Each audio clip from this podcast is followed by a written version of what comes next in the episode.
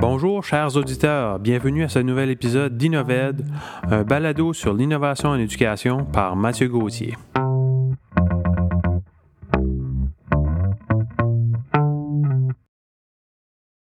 Ce premier épisode, j'ai eu la chance d'interviewer Anne Michaud, qui est une enseignante à la retraite.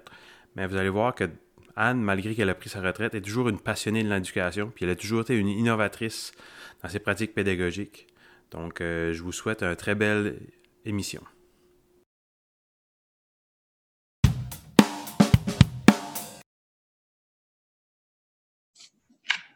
Donc, euh, nous sommes maintenant avec Anne Michaud, euh, une enseignante à la retraite et une de mes nouvelles collègues qui s'est ajoutée à mon équipe. Donc, euh, merci Anne d'avoir accepté l'invitation et de te lancer un peu dans cette nouvelle aventure avec moi. donc, on va peut-être commencer un peu, Anne, à parler de, ton projet de carrière. Peut-être nous dire un peu comment ça a évolué un peu au cours de, de ta carrière.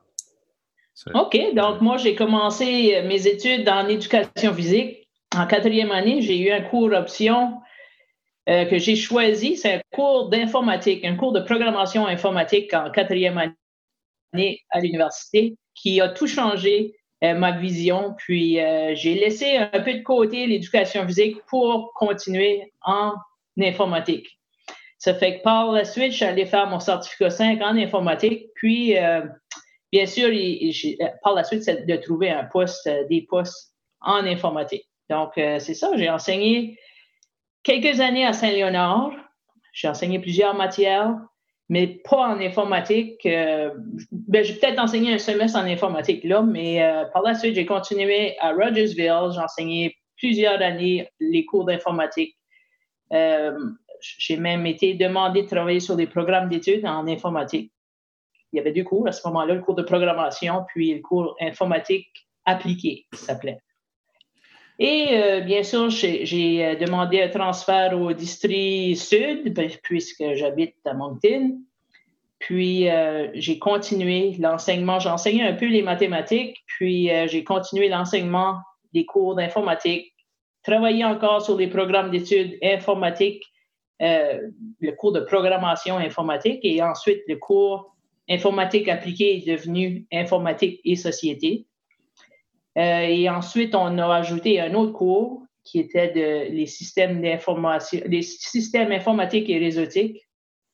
Puis, euh, j'ai travaillé sur ces programmes d'études-là. J'ai enseigné ce cours-là aussi. Donc, euh, par la suite, la fin de ma carrière, c'était l'enseignement des cours à distance, où j'enseignais encore les cours d'informatique.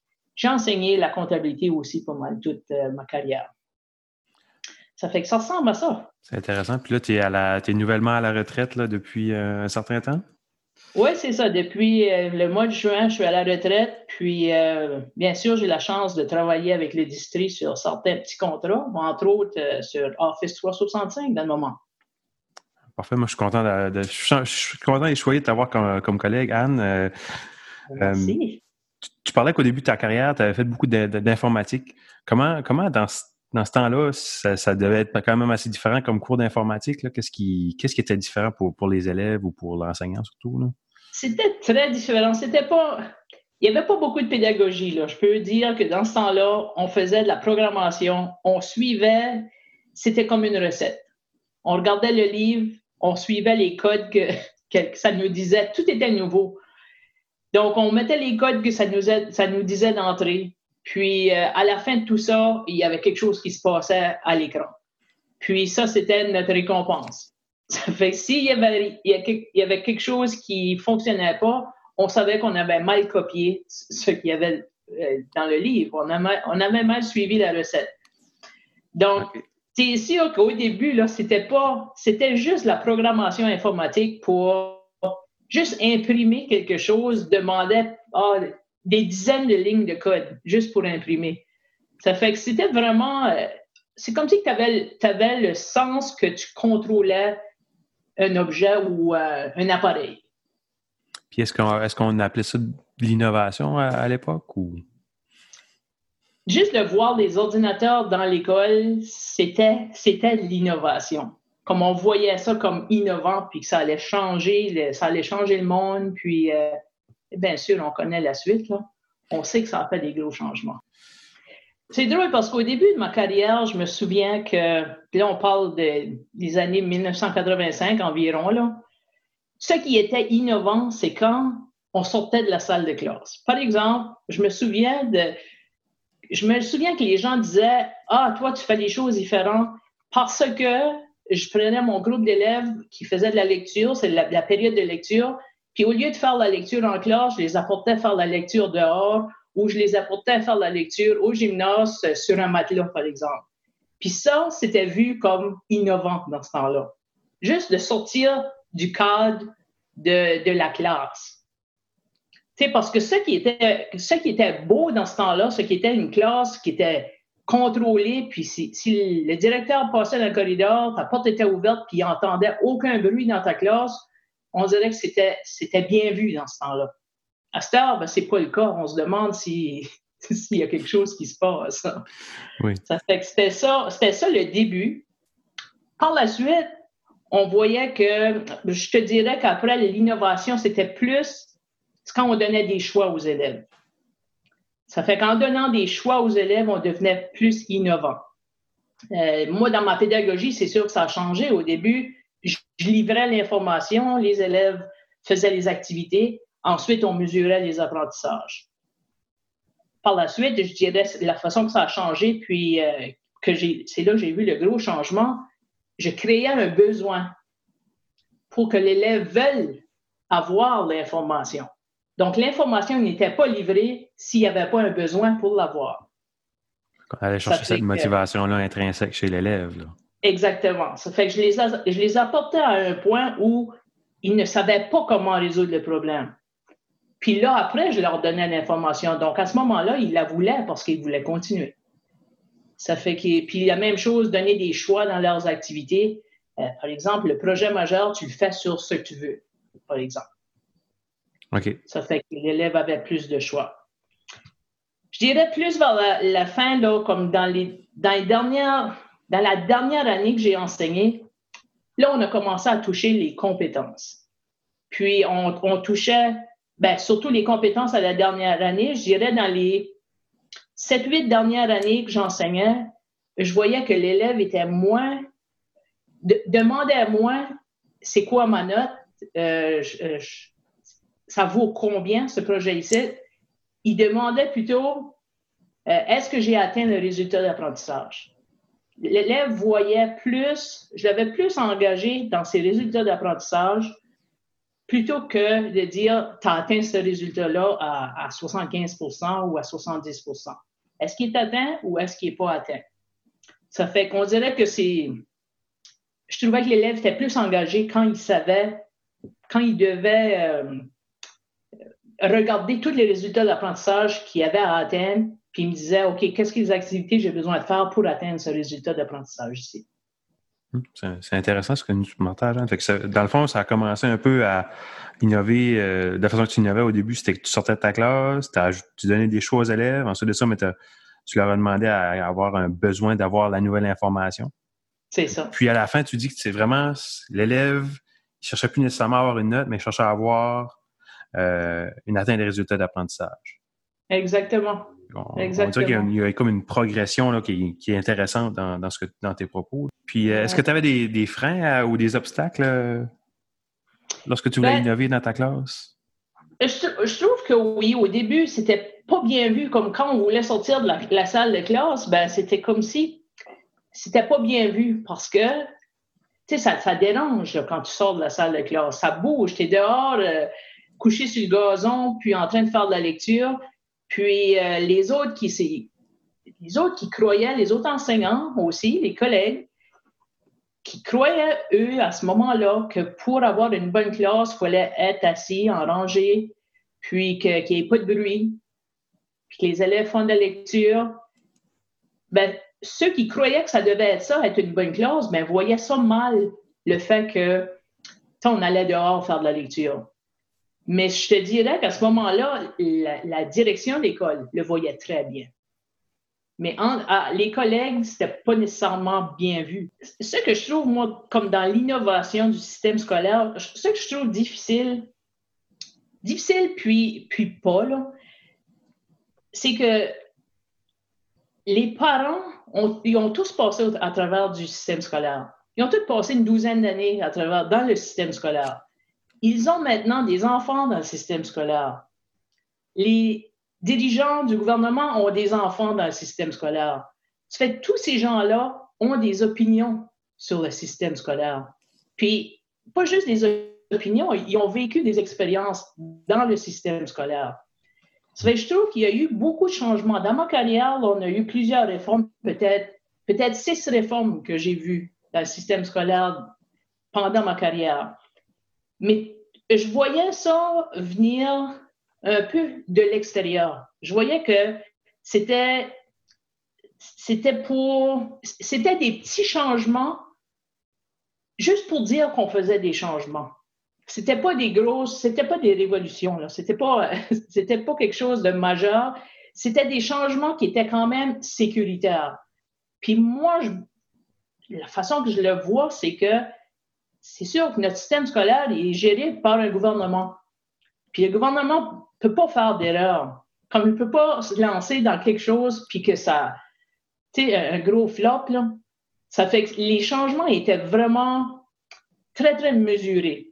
Puis ça prenait, ça prenait quand même euh, assez de temps à implanter. Puis, euh, mais j'ai, à travers de tous les changements, j'ai trouvé que l'enseignant était toujours de plus en plus limité ses limites, il y avait moins d'espace à être créatif. Moi, c'est le même que je le voyais. Mais aujourd'hui, où le gouvernement est rendu aujourd'hui, je vois qu'on enlève les limites, on enlève les cadres. Puis on, on est finalement en train de dire à l'enseignant, go, vas-y, sois créatif. Moi, c'est comme ça que je le vois tout de suite. C'est dommage, je suis rendu à la retraite parce que c'est un, un temps où j'aurais aimé. Parce qu'en en fait, ce qui était des réformes ou des, changements en éducation, c'était des petits changements. Puis d'après ce que ta perception, c'est que peut-être au, début de ta carrière ou pendant la majorité de ta carrière, c'était des obstacles, mais là, on dirait qu'ils semblent faire, vouloir faire un pas en arrière pour enlever ces limites-là pour vraiment laisser la chance à l'enseignant d'être créatif et d'exploiter son, potentiel pédagogique. C'est exact. C'est exact. C'est comme ça que je le vois. Puis, euh, c'est ça. C'est comme là, on dirait qu'on donne plus la voix à l'enseignant plutôt que les parents, euh, les dirigeants ou euh, les, les, gros morceaux de l'extérieur sont plus des, tout de suite, sont plus observateurs. Tandis que c'est l'enseignant qui joue le gros rôle présentement. Il n'y a pas de philosophie qui est, apportée pour dire ça doit être comme ça, comme ça, comme ça. C'est, on dirait que le mot d'ordre, c'est soyez créatif. C'est intéressant, ça. Euh, ça. De l'exploitation de la technologie, on, lit souvent ça à l'innovation en éducation. Euh, est-ce que ça a toujours été le cas euh, au, cours, au, courant de ta carrière? Puis, à ton avis, est-ce que ça va toujours être le cas dans le futur par, rapport à ce que si on exploite des technologies en éducation, c'est de l'innovation? Moi, je, regarde au début de ma carrière, l'ordinateur, il y avait un laboratoire d'informatique, puis c'était pour enseigner l'informatique. Il n'y avait pas d'innovation qui se faisait là. C'était pas. C'était peut-être innovant de pouvoir se servir de cette machine-là, mais il n'y avait rien de il n'y avait rien de pédagogique vraiment qui se faisait là. Mais oui, d'être capable d'utiliser l'ordinateur à ce moment-là, c'était comme, c'était wow. Il n'y avait pas d'ordinateur dans les maisons, puis, euh, mais il y avait des ordinateurs à l'école. Fait que ce que tu es en train de dire, c'est que c'est, cette exploitation-là, l'informatique, c'était comme une autre matière scolaire, euh, à même titre que les mathématiques ou le français ou les sciences humaines, dans le fond. Absolument. Mais plus tard, là, ça a devenu comme, là, on se servait des laboratoires d'informatique, pas seulement pour enseigner la programmation informatique. On a commencé à s'en servir pour faire la recherche. Donc, toutes les classes, les classes d'anglais, les classes de français, peu importe la matière, pouvaient faire de la recherche dans le laboratoire d'informatique avec euh, Internet. Ils pouvaient présenter des travaux, ils pouvaient explorer euh, des logiciels, des euh, ressources. Ça fait ça, ça, a été le changement. Mais aujourd'hui, l'exploitation des, technologies, c'est primordial à l'éducation. Comme on est obligé de l'avoir. Dans ce temps-là, c'était pas une obligation. On commençait juste à découvrir ça.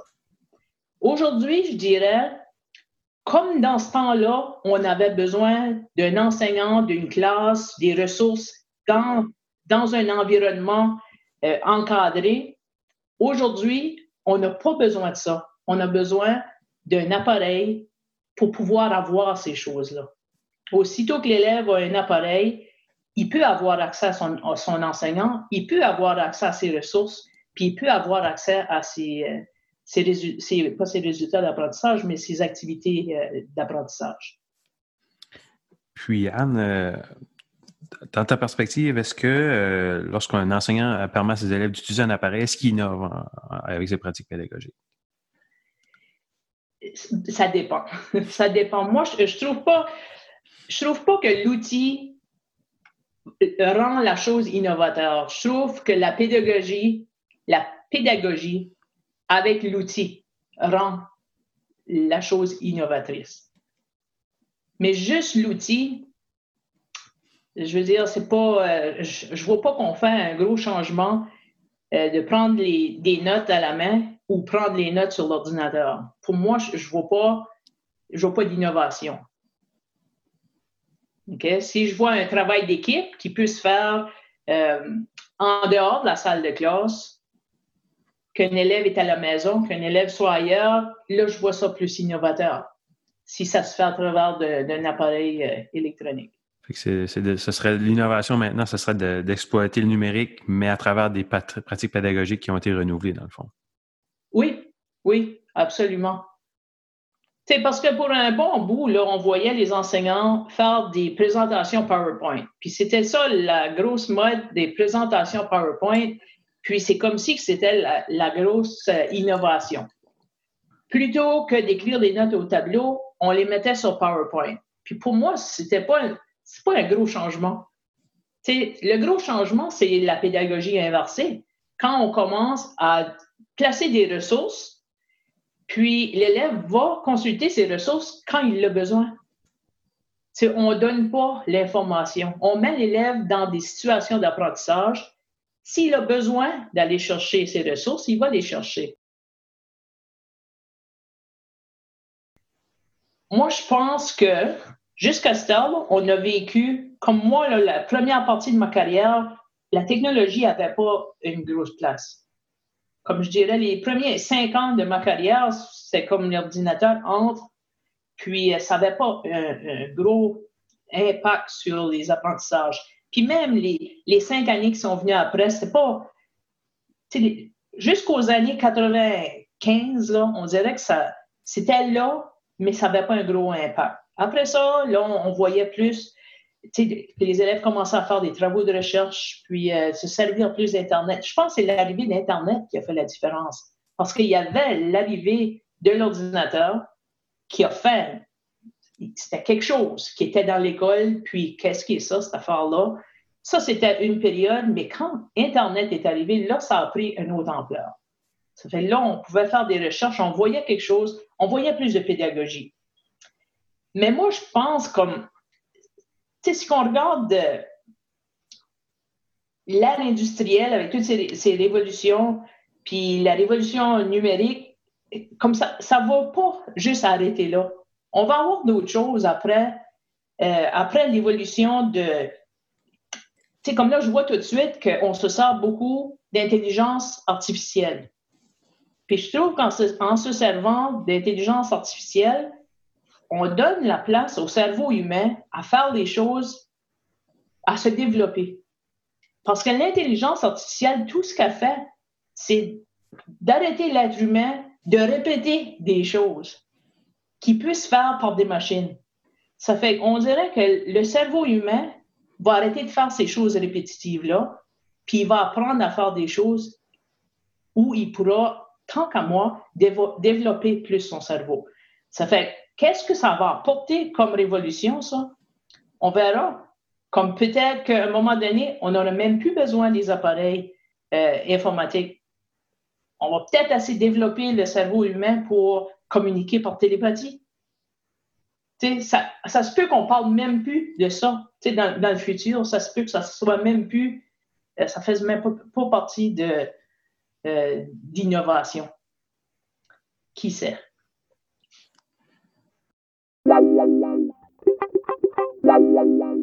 Voici maintenant les questions en vrac. Quel apprentissage as-tu fait que tu aurais aimé avoir au début de ta carrière? La pédagogie inversée. Ben justement, c'est comme si l'enseignant pense que c'est lui qui a l'information. Puis pour moi, c'est un temps qui est perdu, ça, que je passe une heure en classe à donner de l'information aux élèves alors qu'il devrait être en situation d'apprentissage. Parce que quand je lui donne l'information, oui, il y a certaines choses que je peux lui apprendre, mais cette heure-là devrait être passée à appliquer la théorie ou les ressources que je lui donne. Il devrait être en situation euh, d'activité d'apprentissage. Puis il consulte les ressources. Parle-moi d'un geste qu'un de tes enseignants a fait qui t'a marqué? Ça, c'était, euh, je te dirais, au début des années 90 les élèves à besoins euh, spéciaux, les besoins euh, d'apprentissage ou les, élèves qui avaient des, des handicaps physiques ou intellectuels, quand ils étaient intégrés dans l'école, ils étaient placés, par exemple, à une extrémité de l'école. Il y avait leur entrée à eux autres. Puis, on faisait l'intégration, mais très contrôlée. Puis l'enseignante a décidé, elle, de prendre ses élèves puis les changer de local. Puis on les voyait partout. On les voyait changer de local, on les voyait, on les voyait, ces élèves-là. Puis ça, ça m'a toujours marqué. Ça m'a montré que chaque élève au Nouveau-Brunswick a sa place dans le système scolaire. Peu importe. Peu importe son niveau d'apprentissage, il a sa place dans, le système scolaire. Puis je trouvais qu'elle avait eu du courage de faire ça, mais elle était là pour, pour les défendre. Euh, à ton avis, quel est le rôle de l'école? Ben, pour moi, je trouve qu'on doit préparer l'élève à devenir un bon citoyen. Bien sûr, il faut définir qu'est-ce qu'un bon citoyen, parce que ma phrase est quand même vide sans, cette définition-là. Moi, je trouve que l'élève, euh, on doit lui, lui, apprendre à être heureux. Comment tu fais pour être heureux? Euh, tu gérer ta santé physique, ta santé psychologique, avoir une ouverture d'esprit. Ça ça, c'est des choses que je trouve que qu'on vit avec les situations que l'élève rencontre pendant ses 12 années à l'école. Il va, il va avoir des, des, conflits, il va avoir des, des, réussites, il va avoir des échecs. Mais comment tu gères tout ça? moi, je trouve qu'il apprend ça juste à être dans le système scolaire. J'aime, il faut, moi, tant qu'à moi, il faut lui montrer à apprendre, puis lui donner le goût d'apprendre toute sa vie. C'est pas juste les 12 années qui est là, que vouloir continuer à apprendre. Je pense qu'on doit exploiter ses passions. Euh, on doit l'exposer aux défis de la société. Puis on doit lui donner de l'espace pour être créatif. Puis moi, je pense qu'on doit l'apporter à se dépasser, soit en vivant l'échec ou en vivant la réussite.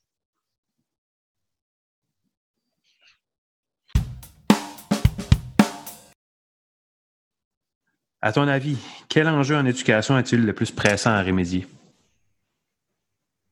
De façon spécifique, là, si je, pointais à quelque chose de spécifique, euh, je dirais, puis euh, j'en ai parlé dernièrement, que la citoyenneté numérique, ça a besoin d'être touché. Pour moi, c'est urgent. Ça a besoin d'être touché dans le système d'éducation. Euh, je vois tout ce phénomène-là de, de troll, des gens qui se cachent derrière leur écran pour donner leur opinion sur des journaux, euh, des sites web, des, réseaux sociaux. Puis ça, je, trouve que c'est quelque chose qui doit être enseigné. Tout ce qui concerne euh, la sécurité informatique, je trouve que c'est pas assez touché. Puis, euh, du point de vue environnement, le recyclage des appareils, je trouve qu'on consomme trop d'appareils électroniques.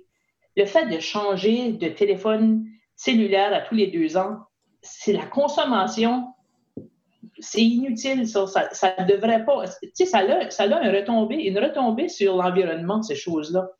Point de vue global, moi, je pense que la structure de l'école, comme on l'a, on a connu, euh, les périodes, les crédits, les points, les horaires, la classe comme telle, moi, je pense que ça, ça doit changer. Comme moi, je, euh, vois ça comme l'élève va à l'école, il va aller à l'école pour travailler sur quelque chose, un projet qu'il a euh, pendant toute la journée ou une partie de la journée.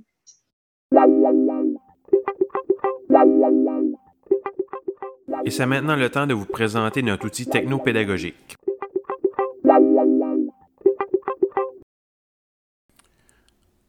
L'outil technopédagogique de cette semaine, ce sera l'outil Flipgrid. Flipgrid, c'est un outil gratuit qui est multiplateforme qu'on peut trouver sur le site www.flipgrid.com ou qui est disponible aussi sur les applications euh, dans la App Store ou sous Google Play. Donc, qu'est-ce que c'est Flipgrid? Ça permet aux élèves de s'exprimer sur un sujet. Donc, l'enseignant peut présenter une vidéo euh, de lui-même, une vidéo YouTube, une image ou simplement mettre une question. Puis ensuite de ça, on a un site Internet qui est disponible ou un code QR. Et chaque élève peut répondre à la question à l'aide d'une courte vidéo de 5 minutes ou moins dont l'enseignant peut déterminer la longueur maximale. Donc, avec l'appareil mobile, que ce soit une tablette ou un téléphone cellulaire, l'élève peut aller euh, répondre à cette question-là. Donc, ça permet à chaque élève de pouvoir s'exprimer sur un sujet. Donc, certaines utilisations euh, possibles. On peut offrir une euh, pré-présentation orale aux élèves et leur offrir de la rétroaction avant qu'elle ait lieu, euh, que ce soit de façon formative ou formelle. On peut faire un retour sur un spectacle, un invité, donc savoir comment les élèves ont vécu certaines choses. On peut avoir un débat où chaque élève s'exprime sur un sujet quelconque. Et un conseil d'experts, ce serait d'utiliser l'application et pour les élèves le conseil des experts pour contrer le syndrome de l'élève qui ne veut pas participer, c'est souvent de leur permettre de travailler en groupe de deux. Et apparemment que c'est une solution qui est magique.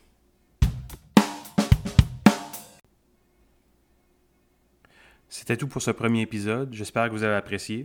Je veux me réentendre de votre euh, rétroaction, soit sur les médias sociaux ou en personne. Donc, vous savez comment me joindre. Voilà, c'était tout pour cet épisode. Je vous remercie pour votre écoute.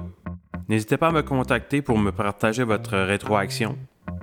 Vous pouvez le faire sur Twitter, soit sur le compte de la balado à commercial balado ed ou sur mon compte personnel à commercial matgoats m a t g a u t h s. De plus, n'hésitez pas à vous abonner à cette balado. À la prochaine.